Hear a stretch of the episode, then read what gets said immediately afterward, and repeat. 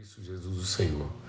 Pai, nós bendizemos o teu nome, bendizemos o teu nome pela, pelo privilégio de nos encontrarmos por essas ferramentas de comunicação que o Senhor providenciou e permitiu e que, ó Deus, são tão preciosas nesse tempo de distância, de dor, de separação, de angústia, para que a gente possa mesmo aqui juntos, ó Deus, na tua palavra, juntos no Espírito, em unidade.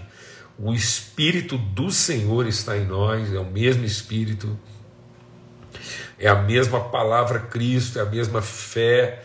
Estamos juntos aqui no mesmo batismo, unidos, ó Deus, na mesma disposição e vontade, um povo, uma família, em nome de Cristo, um corpo, Senhor, vivo, para nos colocarmos em lugar de intercessão pelas nações, lugar de intercessão pelos povos, pelas famílias.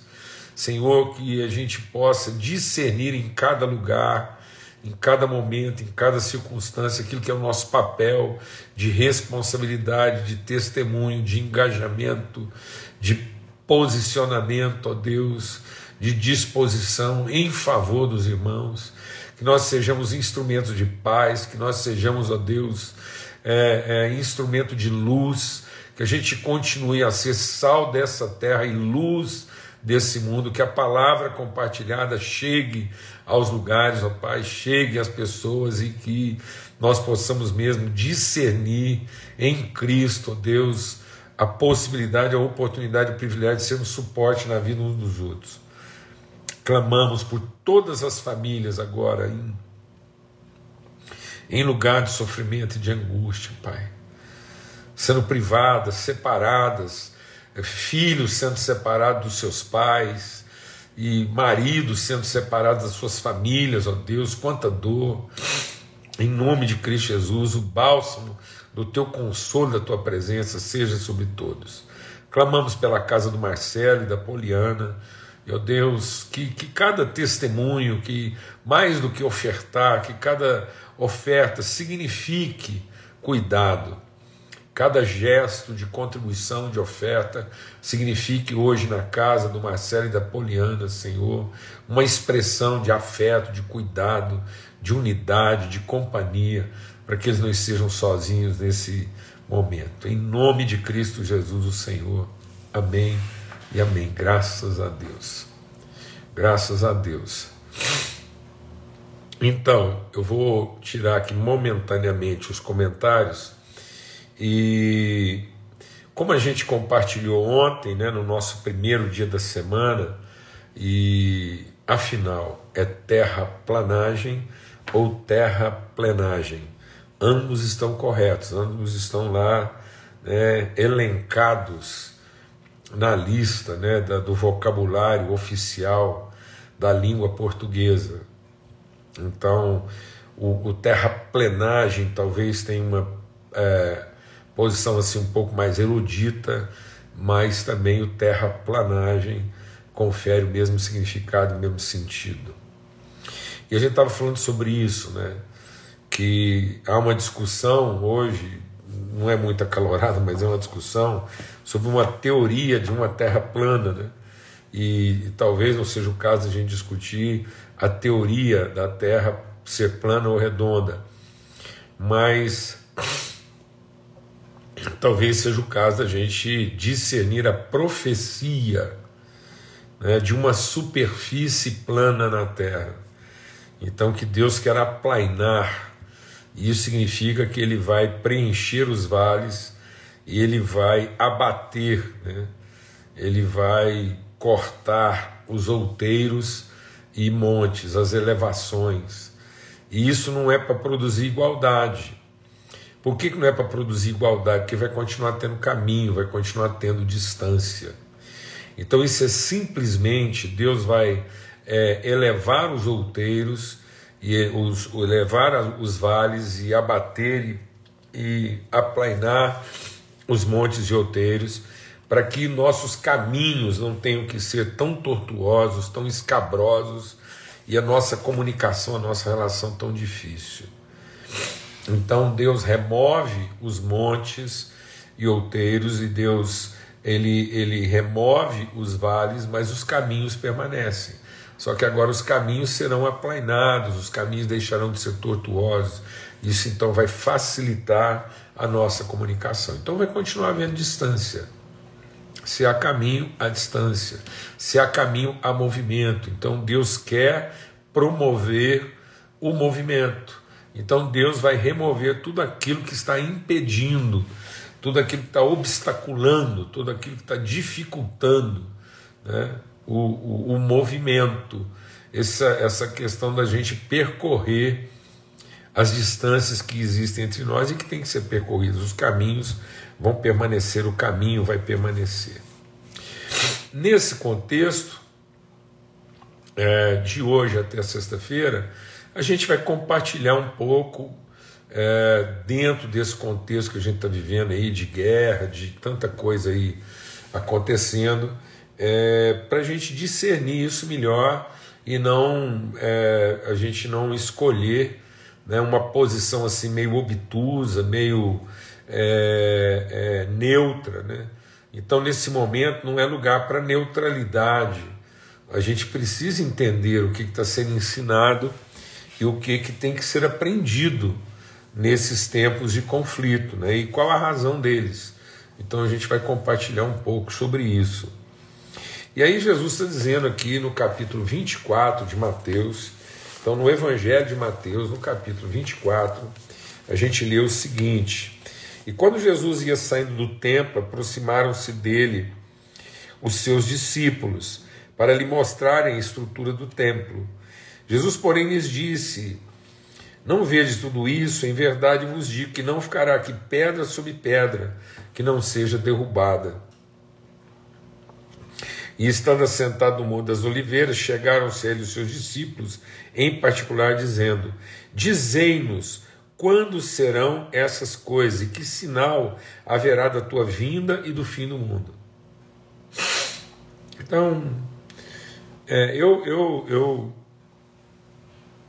quero testemunhar para os irmãos que às vezes a gente imagina que tudo é, pode acontecer de uma forma assim mais lenta, né, mais é, processual, que às vezes algumas coisas vão tomar mais tempo do que a gente imagina, mas nós não podemos perder, nós não podemos perder de, de vista o fato que Jesus diz: quando todo mundo achar que está tudo normal, quando todo mundo achar que que está tudo certo, como nos dias de Noé as pessoas estão se casando e se dando em casamento, virá repentina destruição. Eu não quero trazer aqui um tom alarmista, não é isso. Né? Não é a gente agora essa, esse tom apocalipse sinal, né? Então agora vai sei tudo que é está acontecendo. Mas também pode ser, né? Quem diz que não? Porque a palavra de Deus diz que ele virá como ladrão na noite, ele virá para nos surpreender. Quando a nossa mente, quando a gente estiver fazendo previsões, porque não compete a nenhum ser humano, não compete a nenhum ser humano saber em que dia. Isso é uma atribuição exclusiva do Senhor. Mas ele dá sinais pedagógicos, é para a gente poder aprender sobre o que, que, o que, que antecede né, a vinda do Senhor e o juízo. Então ele diz assim: ó, é, Jesus respondendo disse: Acautelai-vos, que ninguém vos engane. Então, primeiro, a gente precisa entender que é, esse assunto exige uma certa cautela para que a gente não seja enganado. Então, para que não haja engano, então nós vamos tratar isso com cautela. E ele diz qual é a cautela que a gente tem que ter. Eu disse, porque muitos virão em meu nome, dizendo, eu sou o Cristo, e enganarão a muitos. Então, uma das características é muito engano religioso. Então, muita coisa sendo dita em nome de Cristo e nada a ver. E ele diz que isso é engano. Depois ele diz: E vocês ouvirão de guerras, rumores de guerras. Não se assustem. Porque é necessário que tudo aconteça, mas ainda não é o fim. Então, por mais, por mais é, desgraçada, por mais absurda, por mais trágica, por mais violenta que possa ser a possibilidade de um conflito agora assim de proporções mundiais, isso apenas prepara, isso apenas nos predispõe para aquilo que pode ser de fato o sinal do fim. E ele diz assim, ó, porque se levantará nação contra nação, reino contra reino, e haverá fome, peste terremoto em vários lugares. Ele está falando então dos dos cataclismas, das tragédias, está previsto.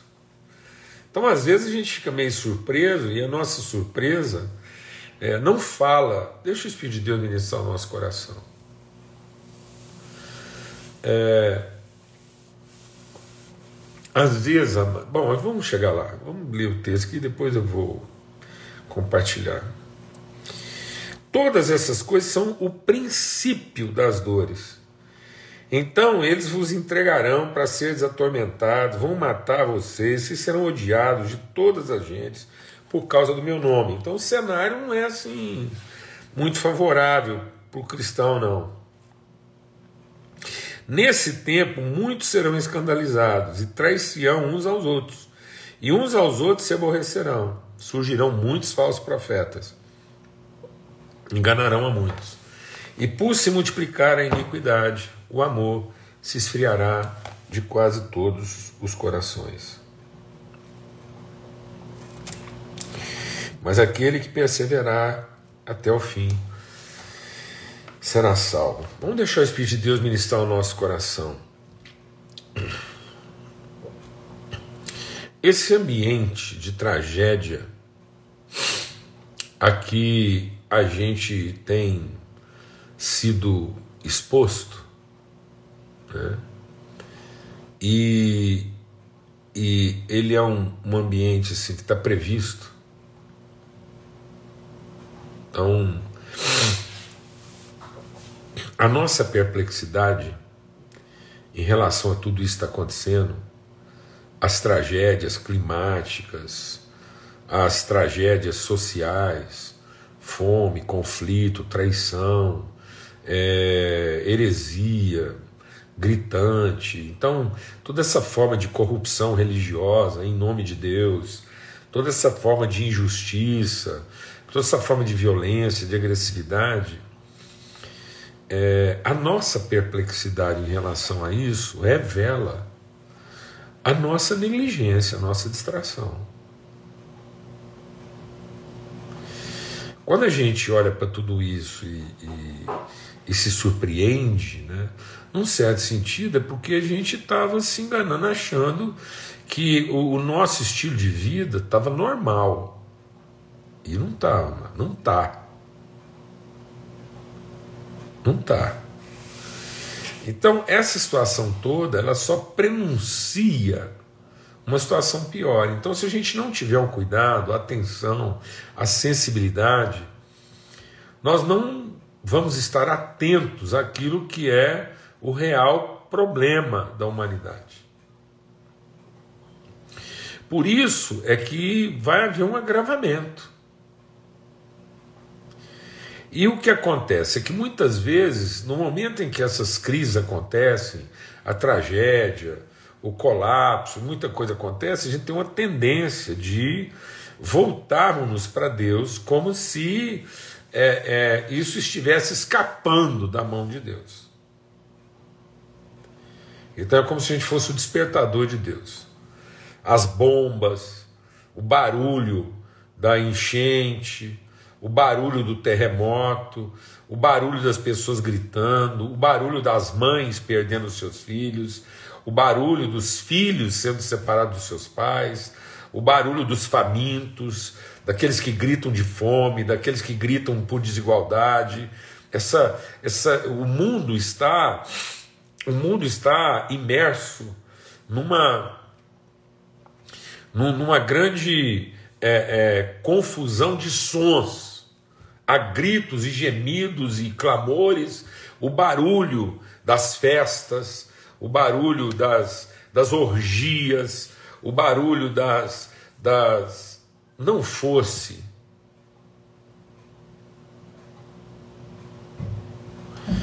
não fosse a situação excepcional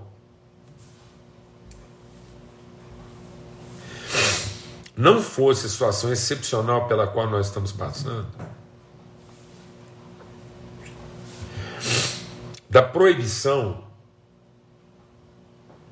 do nosso carnaval por conta da pandemia, muito provavelmente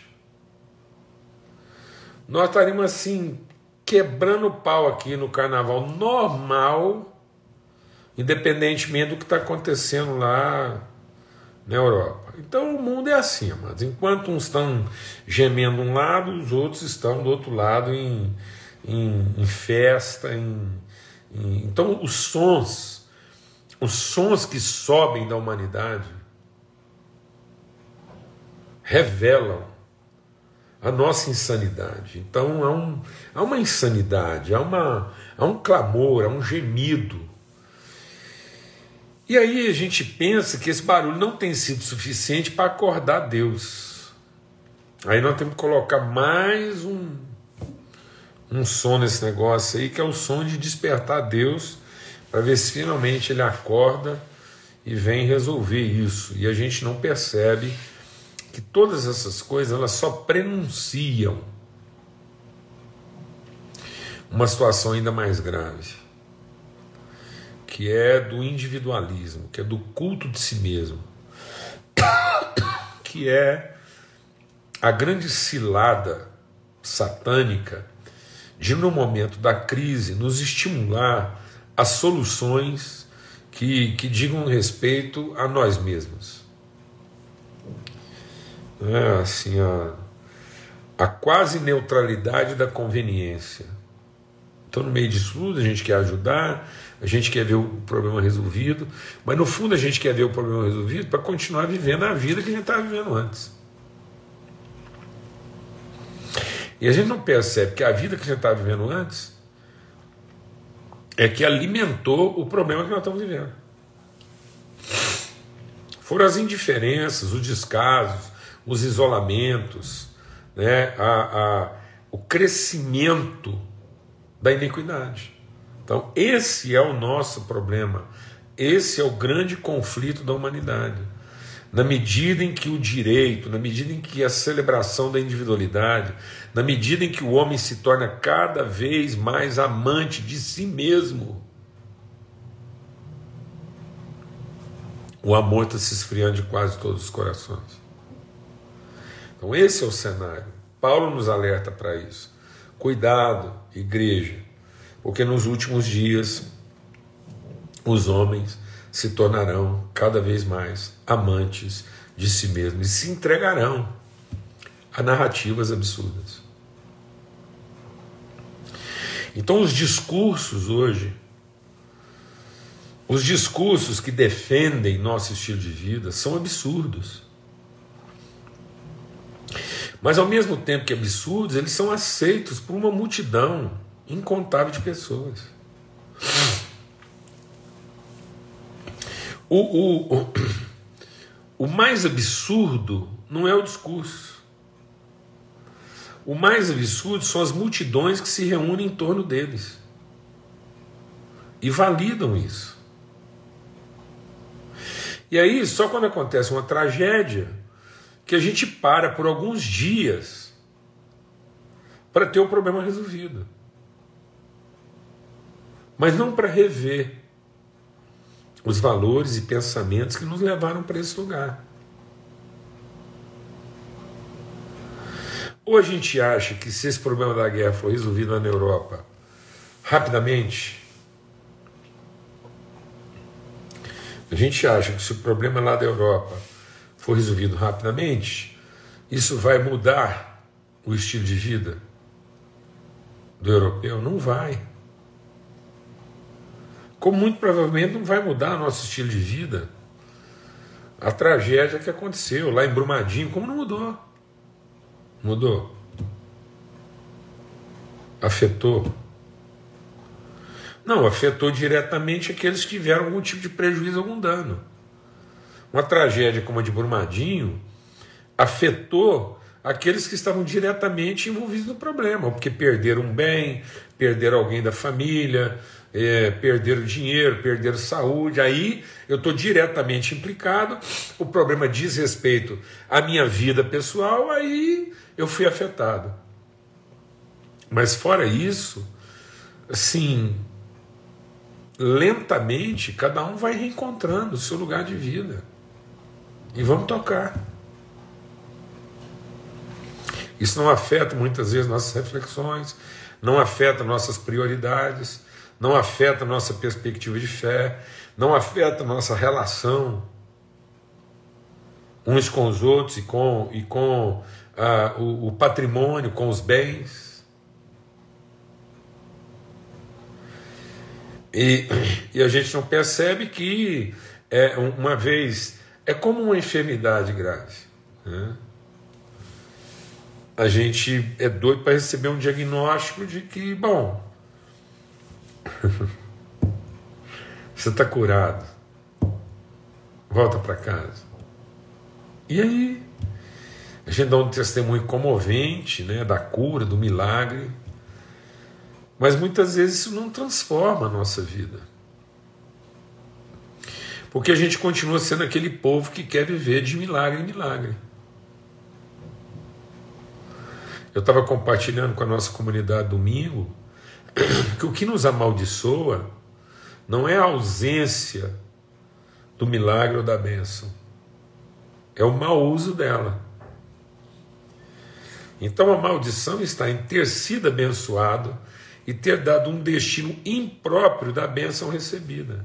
Essa é a maldição que pesa sobre a terra. A maldição que pesa sobre a terra não é o esquecimento de Deus. Deus nunca saiu do lugar onde ele sempre esteve. Deus nunca alterou o compromisso, mesmo que a gente seja infiel, ele permanece fiel. Ele não mudou, ele não muda. Aliás, as coisas só não estão piores por conta do seu pacto de fidelidade e misericórdia conosco. Então, o que está amaldiçoando a nossa vida não é a ausência da bênção ou do milagre é que o que, que, que nós fazemos dele cada vez que Deus dispensa bênção. Então, a palavra de Deus está dizendo nós vamos ouvir esses rumores. Então, mas isso não é o fim. O fim mesmo é essa forma como o amor está se esfriando no nosso coração, na medida em que nós vamos ficando cada vez mais cheios de direito. Um pouco que a gente melhora na vida, um pouco que a gente é, experimenta algum tipo de benefício, a gente usa aquilo para tomar decisões, às vezes ainda mais perdidas e corrompidas do que antes. Em nome de Cristo Jesus. Em nome de Cristo Jesus. É o próprio Jesus que diz: ai de ti, Corazim, ai de ti, Cafarnaum. Porque se lá em Sodoma e Gomorra tivessem sido operados os sinais que são operados entre vocês, há muitos, há muito tempo eles teriam se arrependido. Então nós não estamos precisando de novo de mais um milagre. Nós não estamos precisando de mais uma cura, nós não estamos precisando de mais isso, mais aquilo. Nós estamos precisando é rever de maneira grave, sensível, quebrantada nossas relações, nossas prioridades, nossos motivos. Nosso problema não é conjuntural. Nosso problema não é político. Nosso problema não é, é sistemático. Nosso problema não é metodológico, nem é circunstancial. Nosso problema é íntimo. É uma crise de valores. É uma crise de motivos. Não é uma crise de recursos. Nosso problema com a fome não é falta de comida. Nosso problema com a economia não é falta de dinheiro. Nosso problema de emprego não é oportunidade de produção. Nosso problema de emprego é ganância. Nosso problema de, de Recurso não é dinheiro, é cobiça. Nosso problema de fome não é comida, é luxúria, é ansiedade. A fome, e a fome é um, é um problema porque é a ansiedade. Há recurso e a economia está em crise por causa de, de, de cobiça, de soberba, de vaidade.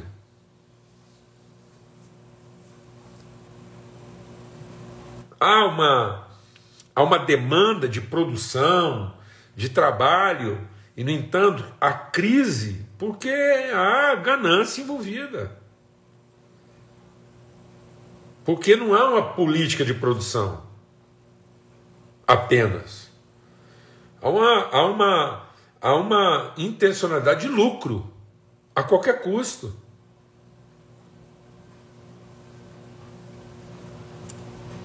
Não é questão de falta de emprego. É porque a margem não é lucrativa. Não é uma questão de oferecer condições de trabalho. É saber se compensa.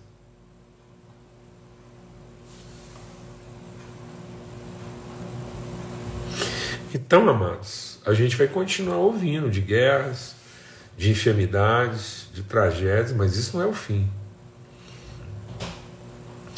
A questão é que, mesmo ouvindo tudo isso, mesmo estando diante de tudo isso, mesmo tendo que viver isso de forma repetida, nós não estamos aprendendo a lição. O pior mesmo está por vir. Porque nós estamos nos tornando uma sociedade mais evoluída nas estruturas, nos métodos, recursos, nos medicamentos, nós estamos nos tornando uma sociedade mais evoluída nos equipamentos, nas, nas capacitações, na intelectualidade. Tudo isso. Em todas as áreas do desenvolvimento humano, a gente evoluiu. Menos numa coisa, na sensibilidade. O abismo a separação, a distância entre os que têm exageradamente muito e os que têm vergonhosamente nada só tem aumentado. Nossa crise não é conjuntural, não é sistemática, não é metodológica, não é estrutural não é institucional, nossa crise é moral, é espiritual.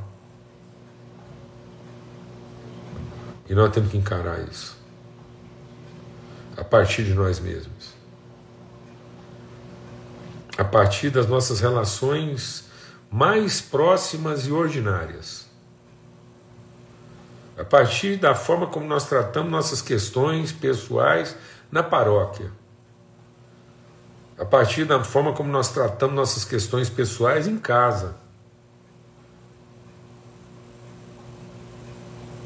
Em nome de Cristo Jesus, o Senhor. Pelo sangue do Cordeiro. Nós estamos precisamos estar preparados. Porque Jesus está dizendo que o pior está por vir. um povo que totalmente anulado, um povo esgotado, um povo cansado de tentar das suas próprias formas e onde cada um se torna defensor ferrenho dos seus interesses. Em nome de Cristo Jesus, Senhor. não é de estratégias que nós estamos precisando, é de quebrantamento. Um coração quebrantado e contrito, o Senhor não desprezará. Talvez nesse momento agora não seja a hora da gente de novo pedir a ajuda de Deus. Talvez nesse momento agora seja a hora da gente confessar o nosso pecado, a nossa iniquidade.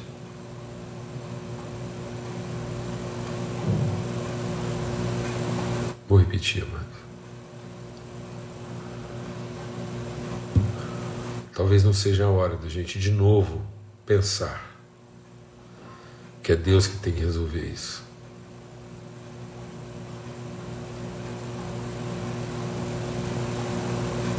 Muito provavelmente é hora da gente confessar a nossa iniquidade.